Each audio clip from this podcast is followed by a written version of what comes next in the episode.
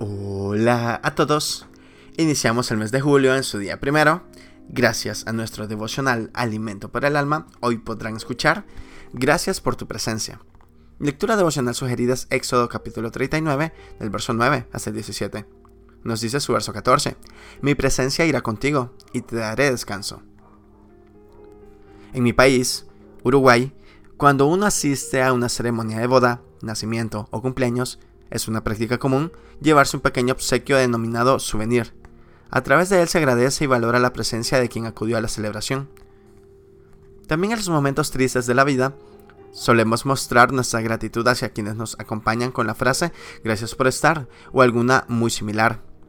Es que valoramos la presencia de las personas en nuestras vidas y más la necesitamos. Sin embargo, hay una presencia esencial en la vida de un cristiano. Esa presencia insociable es la de Dios.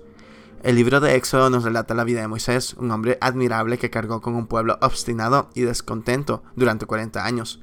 Cuando Moisés entraba al tabernáculo, Jehová hablaba con él cara a cara. Aquello no era un monólogo. Moisés dialogaba con Jehová y presentaba sus ruegos y hasta reclamos.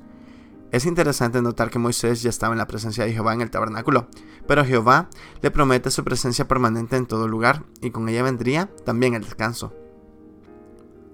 ¿Será que el Señor sabía que su siervo lo necesitaba?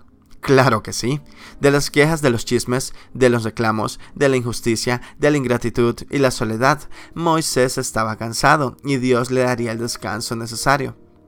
En los siguientes versículos observamos que la presencia de Jehová resultaba fundamental para avanzar y que además distinguía a su pueblo de entre todos. Hoy, si buscamos y valoramos la presencia de Dios, Él nos dará descanso, dirección y su marca inconfundible. Devocional escrito por Nancy Rodríguez Antivero, en Uruguay.